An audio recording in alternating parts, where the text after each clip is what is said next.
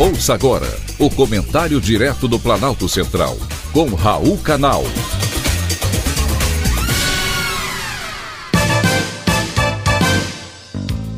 Queridos ouvintes e atentos escutantes, assunto de hoje: Lei Rouanet.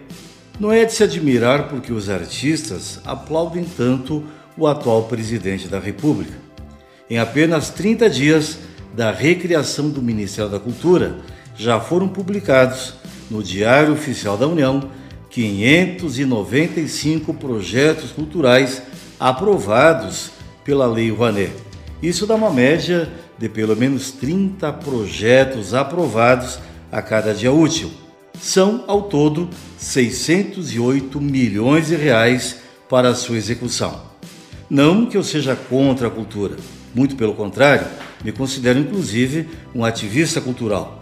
Porém, acho que as ações culturais que vão reduzir parte dos impostos de quem ajuda deveriam ser analisadas com muito mais critério. Um dos projetos aprovados que recebeu grande divulgação na mídia são dois musicais da atriz Cláudia Raia, que irão captar 5 milhões de reais. Isso mesmo, você ouviu direito, 5 milhões de reais. Imagina quanto imposto o captador irá economizar. Ele é apenas um dos quase 600 projetos aprovados dos 5 mil que já foram analisados.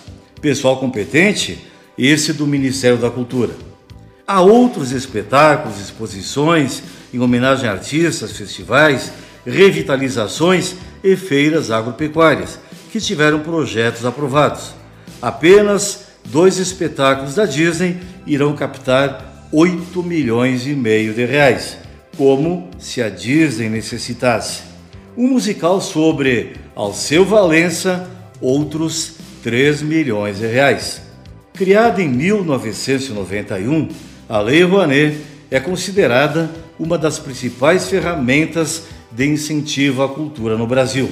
Produtores culturais, artistas e instituições submetem os seus projetos e propostas para a Secretaria de Fomento e Economia da Cultura, para serem analisados. Se porventura aprovados, o governo abre mão de parte do imposto de renda e concede a chamada renúncia fiscal.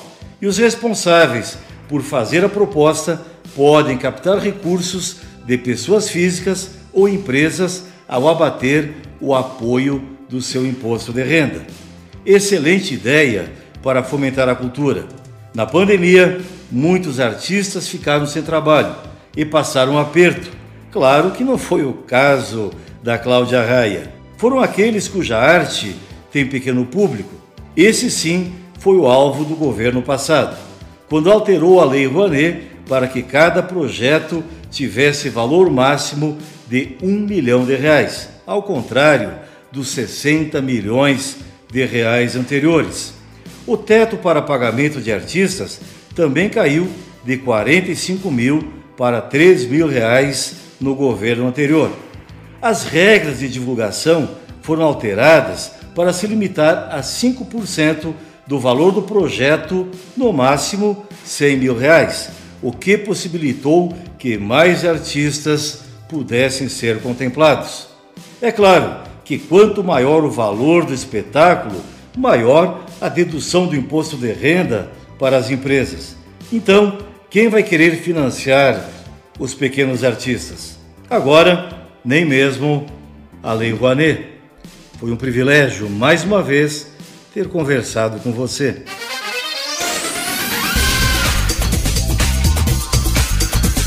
Acabamos de apresentar o Comentário Direto do Planalto Central com Raul Canal.